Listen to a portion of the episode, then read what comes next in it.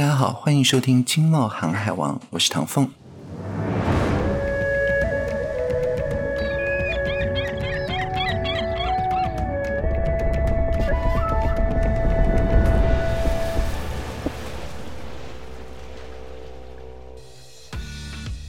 Hello，大家好，我是山竹啦，我是易。哎，易，最近都好吗？现在都居家办公，我们好久不见了哎。我还不错哎，你呢？居家办公好几个礼拜了吼，我觉得自己适应的还不错哦。我想我应该有算是数位转型成功。你这算数位转型成功哦？数位转型，我要干单，我们就不用这样一组人浩浩荡荡封面故事的成员跑去行政院取经呢。啊，跑去行政院哦？你赶快跟我说到底怎么回事嘞？为了要帮大家介绍数位转型，我们啊之前啊就去采访这个行政院的政务委员唐凤，请他帮我们从转型的概念啦、目的啦、关键以及做法，一一帮大家解惑哦。所以，我们今天经贸航海王就是原因重现。帮大家整理当时采访的重点跟精华哦。不过，但是说真的啊，当时出发前啊，前一天晚上，我不知道是不是太紧张，还是害怕这个 IQ 一八零的高低差，我对这个主题觉得很害怕，战战兢兢的。哎，结果一，你知道吗？如果你今天继续往下听，就知道原来其实唐凤谈数位转型的灵魂，就是在他自己本人啊。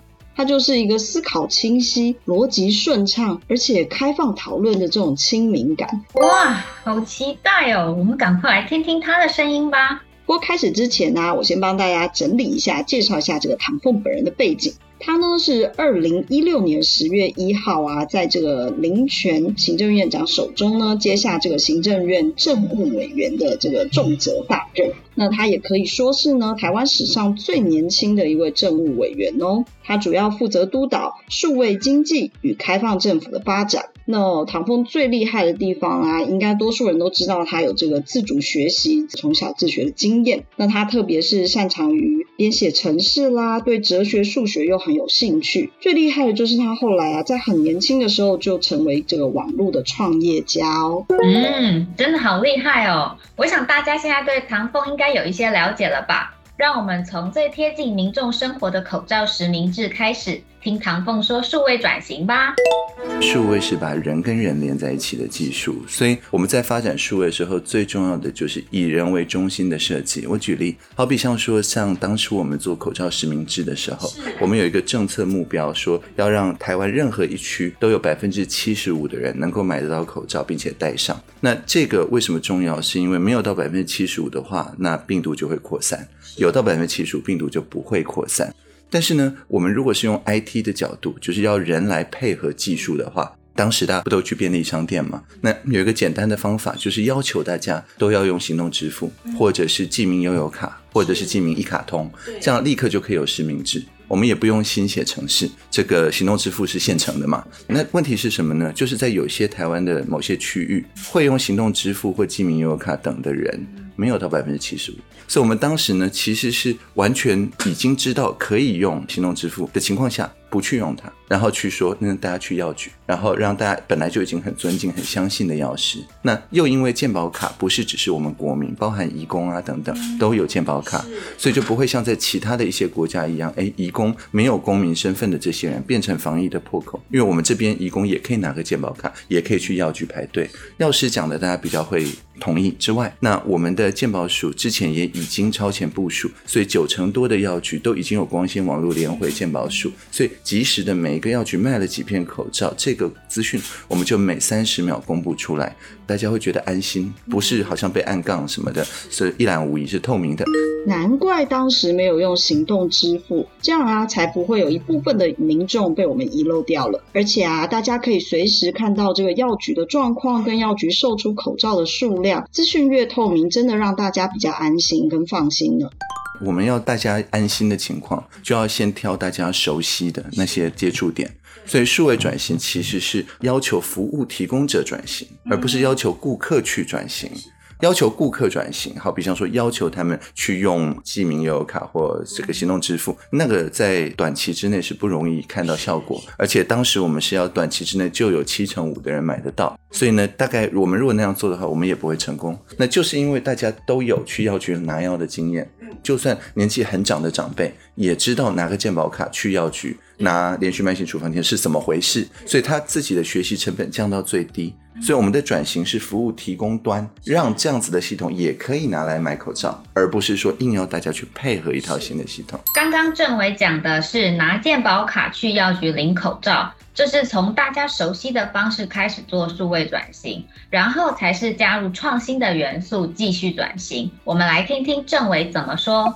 口罩实名制，去年二月推出嘛，去年四月我们就达到七成五的那个目标。那中间当然，好比像说我刚刚讲药局，我们就分析就发现说，在某些地方可能年轻人他自己住，也没有跟长辈一起住，他工作时间又比较长，他下了班可能药局已经打烊了。那在这些地方，好像当时就一直只到七成，没有到七成五。所以最后这个关口是怎么样突破的？哎，就是靠健保快易通，因为这些年轻朋友他的手机门号常常是他自己办的嘛。所以他也会用 App，所以他们就变成说，哎，只要用健保快一通，按两下，哎，他就可以订到附近二十四小时都开的便利商店去，这是所谓的三点零嘛。那这样子的情况下，我觉得就二点零是 App 订，三点零是你走进超商插卡就可以订。那这两个方式就把刚刚的七成，哎，一举就突破了七成五。对，所以我们的目的就是说，一开始先用熟悉的。但是如果有一些朋友他没有办法使用这个大家熟悉的方式的话，那我们最后一里路，我们再用创新的方式，大家一起来做。原来在政委的脑中啊，进行二点零的时候，他就已经在规划三点零版本嘞，真的很佩服。政委在访谈当中啊，其实他有提到，数位转型成功的关键就是要有很明确的目标。数位转型最重要的就是像我刚刚讲到的，百分之七十五的人要戴口罩、勤洗手，这是共同价值。如果转型不知道自己要转到哪里，那当然也不会成功。那就是因为当时有一个非常明确的目标，所以我们整个实名制中间转了不知道多少次，但都是往那个共同目标去趋近。意思就是说，如果整个领导的这些朋友们，那他在自己脑里有很明确的这个共同价值。而且这个共同价值，他很不吝于去分享给其他人。那又透过像那个卫福部有一只可爱的总裁嘛，那那只可爱的柴犬也把这样子的讯息带到了，就是全台湾，包含说不要吓到吃手手啊，这个口罩可以保护我们免于我们没有洗的手的这个侵害啊等等，这些就是可以让这个共享的价值变成大家耳熟能详。那从这个出发的话，每个人都可以提出创意来。所以最重要的就是从核心的这些领导的朋友。到全民都了解这个价值的重要性，这样数位转型就会成功。没错，有了目标，大家一起努力，数位转型就有机会成功。在这个过程中，政委还提到，聆听的能力也是很重要的。企业在数位转型的时候，很重要的一点，就是因为数位转型到最后是要把你自己提供服务的过程去做改造。但是到底要改造到哪里？这个只有你的顾客啊，你的利害关系人啊，大家集思广益才能够拼凑出来，说最后转到哪里，大家觉得比较 OK。所以去聆听的这个能力就变得非常重要。对，像去年一整年下来，一九二二接了大概两百万通电话，所以我们平常这个陈情啊，什么东西都是文字嘛。但是，一九二二这一次就是说，啊，都是用讲的，所以大家有什么疑虑，马上就可以获得澄清。那大家有什么具体的建议？好比像说什么，有一个小男生打一九二二说，他只有粉红色的口罩，不敢去上学啊。对，然后隔天指挥官所有人都戴粉红色口罩，对，那个就是告诉我们说，你及时的、积极的倾听，听到了立刻就做改变。那这样的话，突然之间，哎，口罩颜色就不是问题了。对，那这个也是一个非常好的例子。企业需要数位转型，可是啊，常常烦恼没有人才。想知道政府都提供哪些计划来帮助企业吗？让政委为大家一一介绍。我们有一个叫 T 大使的计划，那有空就可以上去看一下。那个主要的目的就是要大学刚毕业的朋友，但他并不是打零工，不是一般意义上什么见习生、实习生，而是带着我们数位原生代的这种新的期待、新的期望。那他在有数位转型成功的经验的业师的帮助之下，然后到全台湾需要数位转型的这些中小企业或者社会企业，然后去那边花半年的时间，去把他的某一项东西改得比较好。一组大概五个人，五位 T 大使在一个业师的带领之下。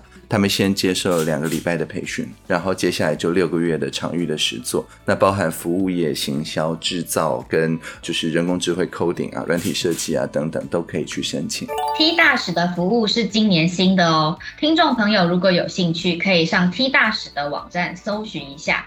那我们回归正题，大家对于数位未来不晓得有什么样子的想象呢？政委已经有一个蓝图喽，我们来听听看。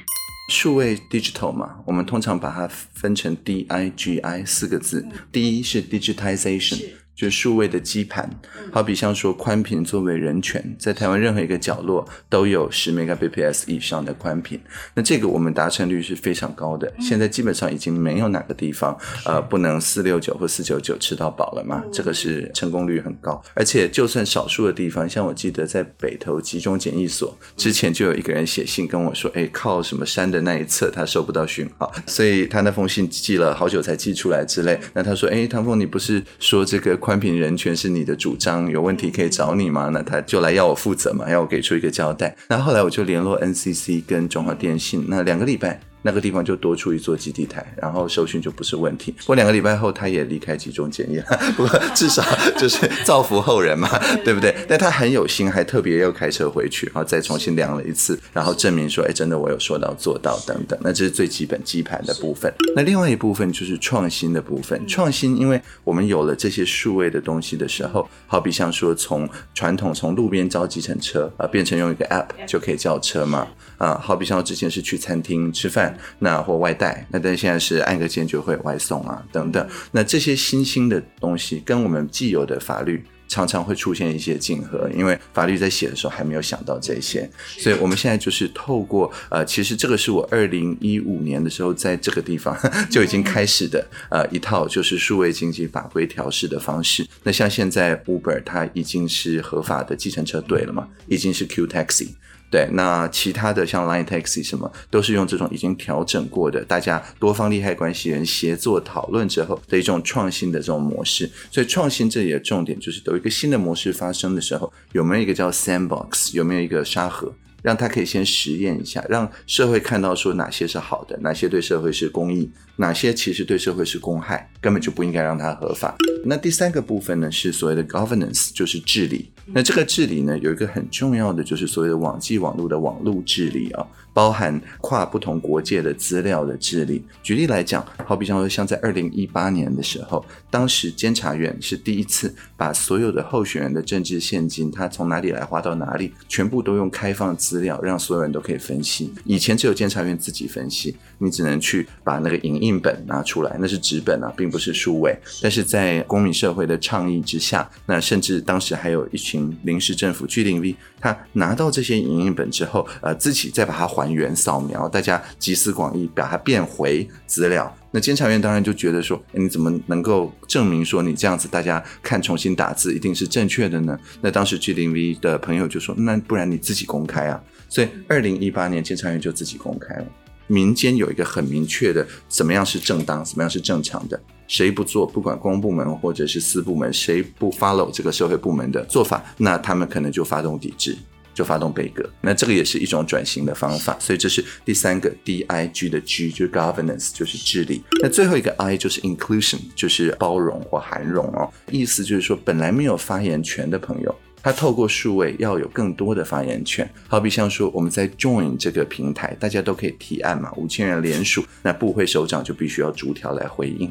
那这上面提案百分之二十五以上，四分之一以上都是不到十八岁的人提出来的，所以他其实你看他在公投投票什么都没有参与，但他还是觉得自己是公民呢、啊，所以他可以提出好比像说塑胶吸管在外带应该要禁用 之类的这种做法，哎，真的也都参采了，真的变成我们国家的。政策嘛，那在这个过程里面，我们就发现说，他越年轻，他对这些环保啊、永续啊，他就越在意嘛。因为如果环境被破坏，是他受害啊，不是我们这些年纪大的人受害。对，所以这些议题在这样子的数位平台上面，他就不会好像以人废言，不会变成好像他年纪小就被这个忽略等等，而是说只要他讲的有道理，能够去说服大家，那就可以变成新的政策。所以给这些年纪不到的，或像我刚刚谈到的，我们透过健保卡啊等等的方式让义工。平常他们也没有投票权嘛，这些朋友哎也可以有就是公共卫生相关的这种资源，包含发言权。对，我们之前那个口罩贡献给全世界，里面看名字也有很多义工 啊，好像可能是贡献想要贡献回他们的母国啊等等，我觉得这都是非常棒的。所以就是让各种各样之前没有发言权的人有发言权，那这个我觉得是我们国家的政府的数位转型最重要也是最后的一步。来来来来来，这落落等帮大家复习一下。根据政委的说法，数位未来有四个面向，分别是 D 基盘、I 创新、G 治理，最后到 I 包容。基盘指的就是这个宽频人权。I 呢，就是在这个创新的过程当中啊，可能会与法律产生一些竞合。G 呢，在这个网络治理的环境之下，公开资讯以后，人民可以共同治理。那最后呢，到了这个数位平台呢，人人都有发言权。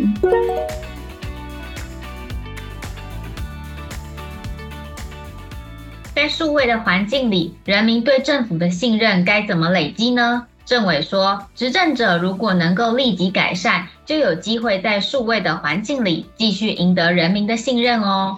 最主要的就是，呃，像刚刚的那个粉红口罩，就是从你收到新的想法，到你让大家知道你有回应，时间越短，这个信任就越容易累积。如果是他要这个用平常部长信箱那种过了六十天才收到一些书面回应，那这样大概他也不会继续帮忙想。但是就是因为他二十四小时，而且是透过直播立刻就可以看到回应，那所以大家都觉得说，哎，真的我打电话给一九二是有帮助的，这是一个。那另外一个就是说，如果真的民间指出你的错误，而且提出更好的解决方案，不要有面子问题，然后呃，也不是说答应说哦我们会带回去研究参考，而是。明天就改善，啊，或者当时我们每个礼拜四上班嘛，所以最晚下个礼拜四一定改善。那这样子持续个几次，大家就发现说，对，每次都不是很完美，但他只要指出具体更好的做法，下礼拜四我们一定改。那这个时候信任一下就可以累积。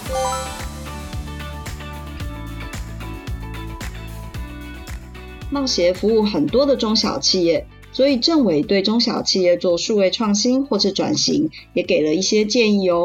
最主要的就是要确保说是人跟人的连接，而不是只去想说机器跟机器的连接。人跟人的连接的特色就是是我们中间这些城市啊、这些技术啊，都是配合人。所以你要先了解到你的顾客、你的利害关系人到底怎么想。这个才是最重要。只要有了这个，就会有个共同价值。有了共同价值，转型就有共同的目标。如果一开始不确定大家怎么想，反而是要人家来配合你的话，那有的时候就会出现像我们公部门以前也常常有说，我们推出一项便民措施，让大家可以节省一小时。但这个新的系统呢，其实是让前线的第一线的承办人，他要多花两个小时。对为什么？因为他旧的系统也没有废除，所以他要一直学新的系统。那中间甚至还要复制贴上，所以乍看之下是一条龙服务。但是我们这个承办人就是那条龙啊，其实他在后面，他对他在后面要做很多爆肝的事情。那这样子，他如果睡眠不足，那其实服务品质也会受损。那这样的话，这样子的转型就不永续，常常这种系统到最后就没有维护。但是如果你每一步的做法都是让你的第一线的员工、第一线的承办人可以稍微早一点下班，可以省他们的时间，降低他们的风险，那这样他们想到更好的做法的时候，就会愿意跟你提出来。但如果这是让他爆肝的，他才不跟你分享呢，因为他越分享，他要越晚下班呢，对不对？所以就是先以降低风险，先以节省时间，先求不伤身体了。这个作为数位转型的方法，那它的目的当然是到共同的价值目标，大概就是透过这样的方式，数位转型就几乎一定可以成功。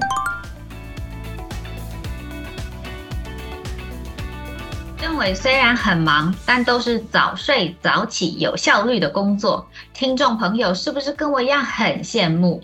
其实政委啊，有给学生族群一点有效率的学习建议，但对于我们上班族来说也是很受用哟。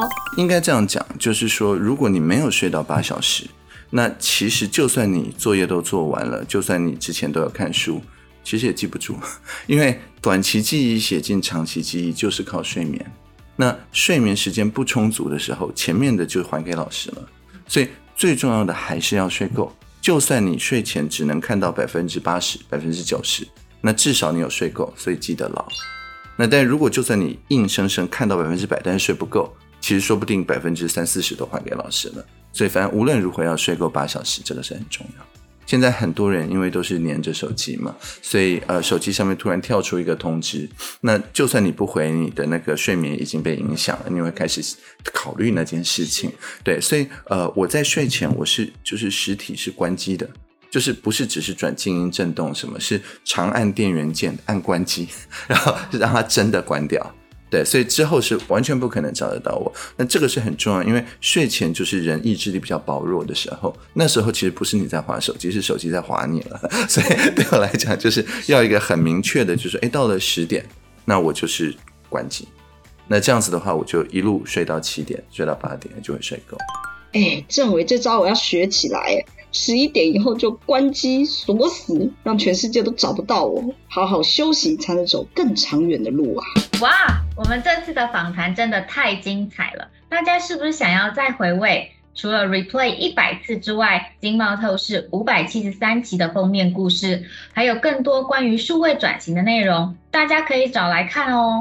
大家知道杂志是什么吗？杂志就是用纸订起来的那种东西，我们知道很古老了，但是很有收藏的价值。大家只要踊跃的留言，就可以获得我不知道几本杂志了，我也不知道有没有抽奖。如果听众朋友对于数位转型这个议题还有什么意见或者是观察，欢迎大家到《经贸透视双周刊》的这个粉丝留言专区留言给我们哦，说不定我们真的会办这个杂志抽奖活动哦。哎，你少在那边乱开支票，小心哦。好了，今天真的是知识爆量，姐也乏了。最后，请大家不要忘了锁定每周二《经贸航海王》，拜拜，拜拜。